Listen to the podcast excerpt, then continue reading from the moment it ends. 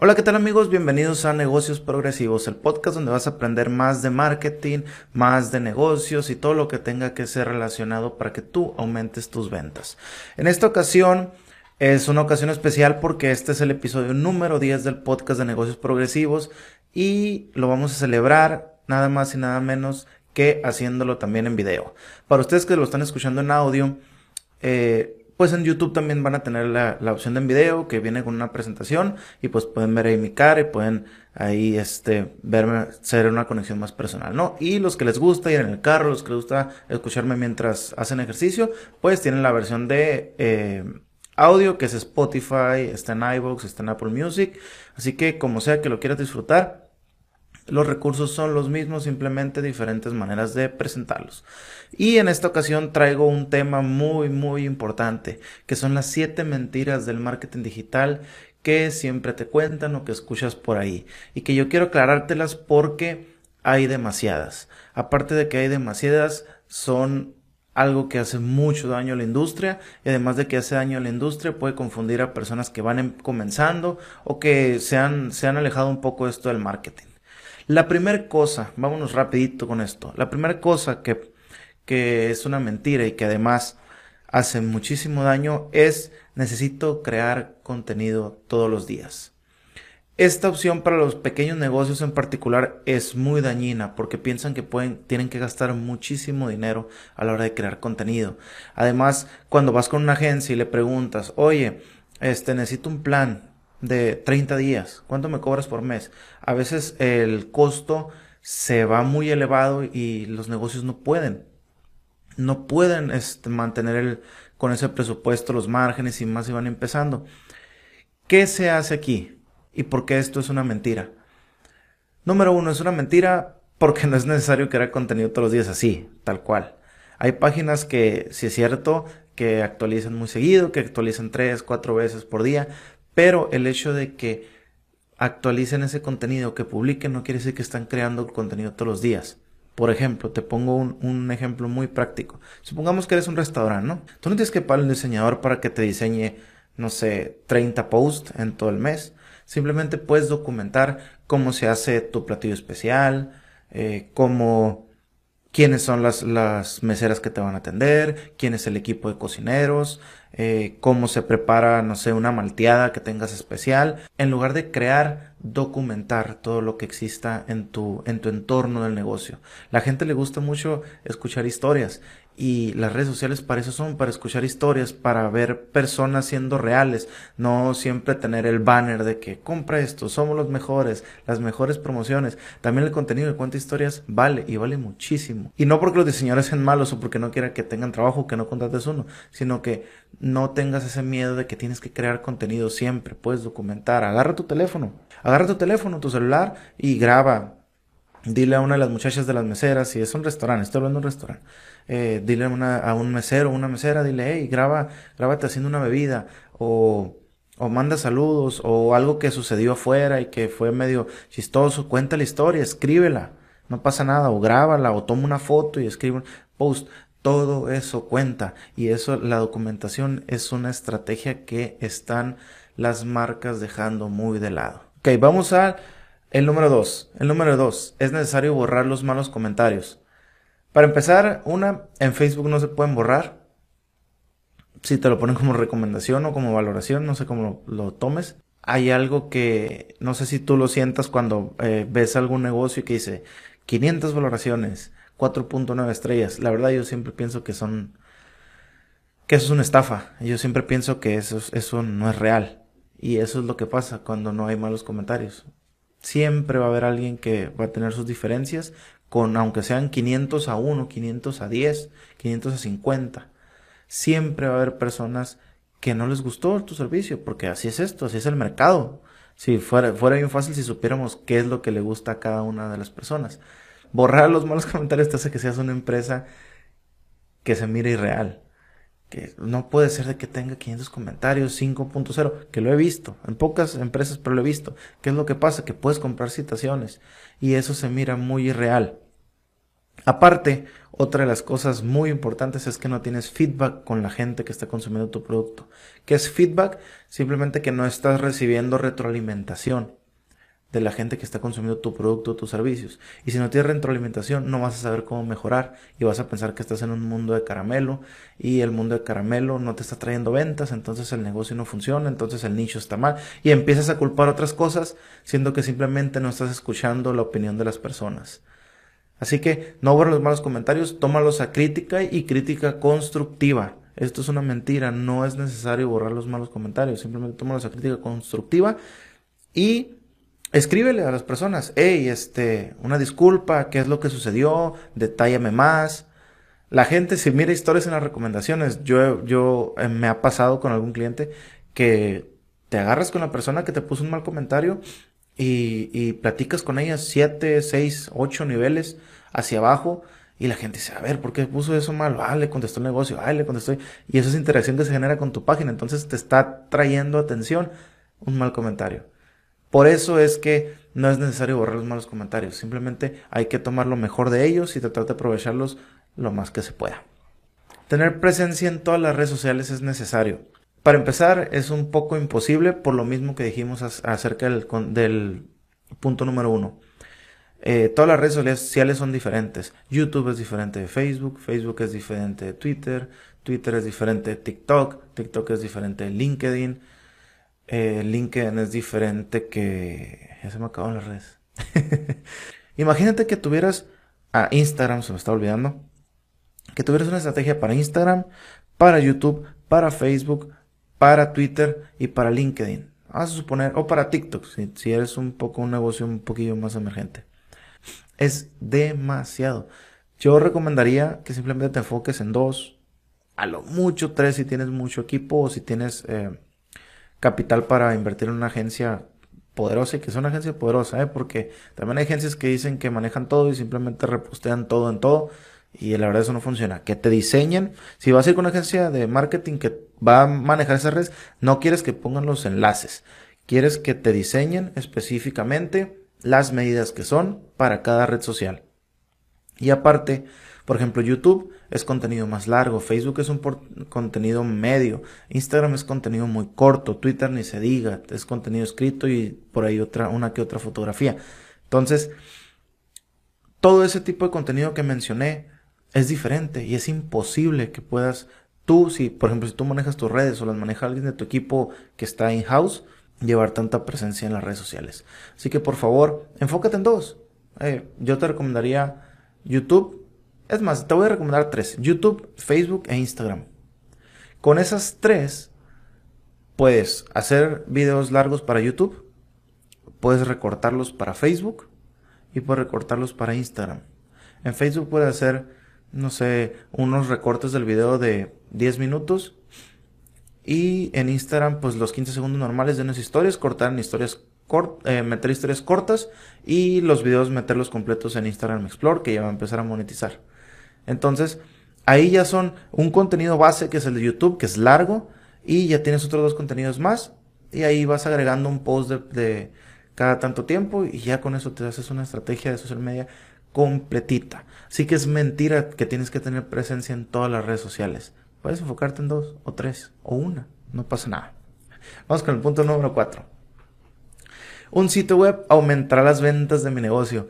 Y esto lo ponen todas las agencias cuando van a hacer una venta de un sitio web. No, es que aumenta tus ventas. Un sitio web no aumenta tus ventas a menos que lo trabajes como se debe.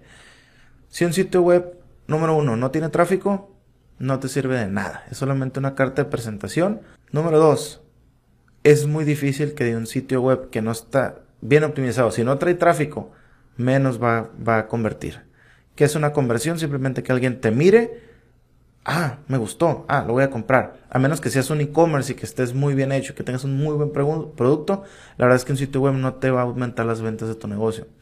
Número tres, son raros los sitios web que venden que están optimizados. O sea, a pesar de que se utilizan teams de WordPress y que se utilizan todas las herramientas, como que todavía no encuentran las agencias dónde, dónde va exactamente esto del marketing digital. Y no sé, no he visto sitios web que diga, oh, está bien hecho. Porque un sitio web que tenga muchas páginas no quiere decir que esté bien hecho, simplemente tiene mucha información. Hay sitios web de una sola página que funcionan, pero perfecto para la conversión. Esas tres cosas, si no las tiene tu sitio web, ¿ok? Entonces, muy importante, un sitio web no genera ventas. Punto número 5, las redes sociales son para vender. Y aquí quiero hacer un paréntesis para decirles que las redes sociales no son para vender. No se venden las redes sociales. Son redes sociales. Si fuera para vender, fueran redes de venta. O fuera, no sé, mercado. El Facebook Marketplace sí es para vender. Pero las redes sociales no. Hemos confundido como que el concepto de que se puede vender, si se puede vender por las redes sociales, entonces las redes sociales son para vender. Fíjate en la página de tu negocio favorito, ¿qué dice? Somos los mejores, tenemos los mejores precios, ven y disfruta con nosotros. Todo, todo es venta, todo es venta, todo es venta, todo es venta, todo es venta. ¿Qué es lo que pasa? Que pues nadie se quiere parar ahí porque a nadie le gusta que le vendan. Y menos donde estoy viendo el post de mi exnovia de Facebook, estoy viendo el post de mi exnovia que está ahí, este, tirándome indirectas con sus amigas. Y de repente veo no sé, el restaurante que, tiene el mejor precio y que tiene una promoción de parejas, pues como que no, ¿no? Eso no, no funciona.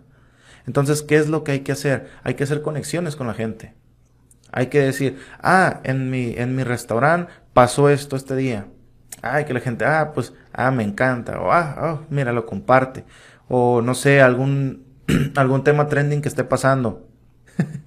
algún equipo de fútbol eh, no sé, ganó tal equipo y sucedió algo chusco en el partido. Ah, pues lo agarras, lo tomas y lo subes. Y empiezas a hacer conversaciones. Ah, pues nosotros tenemos la mejor promoción por esto. Ya que se hizo el contacto, ya que se hizo la conexión.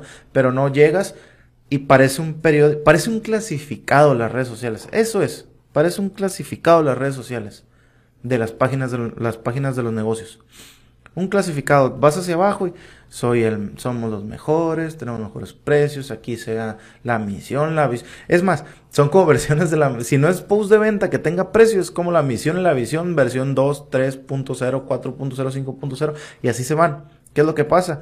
Que el algoritmo no les favorece y pues la gente no quiere interactuar con eso, la gente no le importa tu visión o tu misión. La gente ya sabe que está ahí, si se lo repites no, no le interesa, eso es para ti, eso es para tu empresa. Eso es para la gente que trabaja contigo, no es para, no es para el consumidor final. Y hay gente que lo utiliza para comunicarlo en las redes sociales.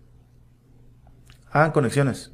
No se dejen llevar porque sea fácil y nada más publicar ahí. Porque sí, generan historias. Hagan como si fuera una plática entre amigos. No pasa nada. En las redes sociales no pasa nada. No importa aunque seas un negocio, que seas una persona. No pasa nada si cuentas la vida de tu negocio así como la cuentas con tus amigos. Vamos al punto número 6. Eh, el SEO. Vamos a hablar de SEO. Déjame tomar mi café porque se me está secando la garganta. Hablemos del SEO. En realidad el SEO está muerto en el 2020. Lo estoy grabando esto en marzo del 2020. La realidad es que no. No está muerto. Ni morirá es una industria que mueve miles de dólares. Es una industria que ayuda a miles de negocios. Es una, una industria que ayuda a miles de freelancers. Es una industria tan grande que el poder de ella sobrepasó. Si no lo conoces, el SEO es el posicionamiento en buscadores, que hace que tú cuando buscas una palabra clave, no sé, eh, hoteles en Madrid, vamos a poner, tú aparezcas en las primeras posiciones. El problema aquí es que como que ese concepto lo hemos, y ya me voy a ir aquí a... El concepto del SEO se ha prostituido demasiado. Y es que todo el mundo dice, no, yo hago SEO, yo te posiciono en, la primera de aviones baratos. La verdad es que no van a poder. ¿Por qué? Porque hay empresas que gastan miles de dólares en todo eso. Y el SEO no es más que ciertos ajustes o ciertas acciones que te dan más valoración hacia Google para que Google te clasifique. Y hemos, esa palabra la hemos usado como si fuera una especie de truco y no es un truco. Es simplemente más datos que le das a Google para que te posicione. ¿Y qué es lo que pasa? Que rentas una rentas, contratas una agencia que te cobra X cantidad de dólares, vas, la pagas y te dice, no, ya está, volvemos en tres meses. Y sí, estás en primero para, supongamos que te llamas, no sé, de mi sazón. Vamos a poner que te llamas café de mi sazón. Y tú te buscas café mi sazón y apareces en primero. Uy, están haciendo su trabajo. Pero no, eso no funciona. ¿Por qué? Porque esa no es una palabra clave que buscaría un usuario. El SEO funciona para la intención del usuario. Al contrario de las redes sociales. Las redes sociales es para la visibilidad. Entonces las personas no buscarán café mi sazón. No las, las personas buscarán cafés cerca de mí, cafés en Madrid, cafés en tu ciudad, cafés en Mexicali, en mi ciudad, cafés en Tijuana, cafés en Santiago. Eso es lo que buscan las personas. Entonces, si tú no estás optimizando tu sitio web para esas palabras claves, no sirven de nada. No sirve de nada tu posicionamiento porque nadie va a buscar café mi sazón. Entonces, el SEO no está muerto. Claro que no está muerto ni va a morir. Dicen que está muerto porque es cierto que Google se ha, se ha dejado caer el mazo sobre mucha gente y, y la gente está asustada. Los profesionales más, los que cobran más. Está muy asustada con eso de los, las actualizaciones del algoritmo, pero la realidad es que tu sitio web se tiene que optimizar, tus redes sociales se tienen que optimizar, eh, toda, toda actividad que tengas en internet se tiene que optimizar. Y eso es SEO, se optimiza para atraer más gente. Así que el SEO no está muerto. Vamos a profundizar más en este canal sobre SEO. Me gusta mucho el SEO. Me gusta mucho hablar sobre SEO también. Pero el SEO no está muerto y grábatelo muy bien en la cabeza. Punto número 7. El marketing digital funciona inmediatamente. Aquí es lo mismo que el SEO. Sea la, la palabra marketing digital se ha relacionado mucho con la eficacia, bueno, no la eficacia la rapidez. Y la verdad es que el marketing digital de rápido tiene poco, ¿eh? A menos que tengas un presupuesto muy abultado y que estés gastando 500 dólares diarios en publicidad, que hay empresas que lo hacen, el marketing digital no es inmediato. Así te lo digo, no es inmediato. ¿Tienes presupuesto o tienes tiempo? ¿Quieres, tienes menos presupuesto? Es más tiempo. ¿Tienes más presupuesto? Es menos tiempo. Así de sencillo. Marketing digital no funciona inmediatamente. Así que no te desesperes, síguelo haciendo. Eh, no, no pienses que porque tu competidor está, está muy activo, probablemente tu competidor tenga más efectivo que tú y ni te has dado cuenta. Entonces no, no, no la veas por ese lado. Simplemente sigue haciendo bien las cosas. Eh, ya sea que tomes consejos míos o que tomes consejos de alguien que sea referente en la industria. Y les voy a regalar otro tip que no viene que es un bonus y que es para reflexionar y aquí voy a que es muy importante transmitirlo y que ustedes lo entiendan, al igual que yo decirlo, porque al enseñar se retroalimentan más las ideas, es que muchos negocios dejan siempre el marketing hasta el final. Tienen su local, tienen sus empleados, tienen sus insumos, tienen su administración, y si les queda dinero, hacen marketing. Pero realmente, así como estas cuatro que te mencioné, tienen que ser parte. El marketing tiene que ser parte y parte crucial. Es más, yo diría que necesitas un, no sé, 60-40. 60 en gasto de marketing y 40 en gastos de administración. Sé que es muy difícil y que muchas empresas lo ven como que o sea, lo pensarían. Si yo les dijera eso, si yo voy con el negocio de la esquina y yo le digo, a ver, 60-40, 60 para marketing, 40 para, para administración, me dirían que estoy loco. Pero la realidad es que hay que atraer ojos, hay que tener clientes y eso es lo que hace el marketing. El marketing atrae, bueno, es una atracción de la gente hacia ti. Atrae ojos que te miren, que vean, ah, ¿qué está haciendo? Ah, ¿quiénes son? Ah, ¿qué hacen? Ah, ¿qué productos tienen? Ah, qué cosas venden. Ah, qué historias comparten si es que estás haciendo el marketing de contenidos bien. Eso es el marketing. Y muchas personas lo dejan como que, ah, no, eso es publicidad, eso, eso, eso no, ya es al final. A ver si no. Al contrario, de hecho debería ser primero que todo lo demás. Y si tú estás en esto del, si tienes un negocio para empezar, 60-40, ¿eh? Pero si estás en esto del marketing digital, por favor, transmite este mensaje. El marketing no es si sobra. El marketing es un, se dice en inglés must have. No, así no se pronuncia. es un, se debe tener sí o sí. Presupuesto de marketing siempre debe haber, y más si es de marketing digital. Y inviertan en Facebook Ads, en Instagram Ads, en YouTube Ads, en Google Ads, en todo lo que sea Ads. Siempre que sea bien optimizado y siempre que sea bien específico al, al nicho en el que te vas a dirigir. Así que tu cliente ideal, transmítelo a las campañas sociales y vas a ver qué clientes no te van a faltar, porque el mercado es inmenso, simplemente que no sabemos cómo atraerlo para que pueda convertir en nuestro negocio. Y pues eso sería todo de mi parte. Si no me conocías, me presento, soy Luis Gagiola. Tengo un podcast que se llama Negocios Progresivos. Tengo un sitio web que se llama Negocios Progresivos donde compartimos contenido y por ahí tenemos algunos cursos que te pueden ayudar. Puedes buscarme en facebook.com diagonal Luis Gagiola blog. Igual en facebook.com diagonal Negocios Progresivos. Puedes buscarnos en YouTube como Negocios Progresivos, que es donde va a estar posteado este video. Y puedes buscarnos en luisgagiola.com, que es un blog un poco más personal donde hablo temas ahí un poquito más controversiales, pero que no sean eh, relativos mucho a marketing. Son relativos a otras cosas y que cosas que me gusta enrollarme. Ok, si estás escuchando esto en audio, pues mucho gusto y si eres ya lector, sigue consumiendo contenido bueno, de calidad. Espero que pienses que el mío es de calidad. Así que nos vemos en la próxima y por favor hagan su marketing, paguen, gasten dinero, que eso nos beneficia a todos. nos vemos.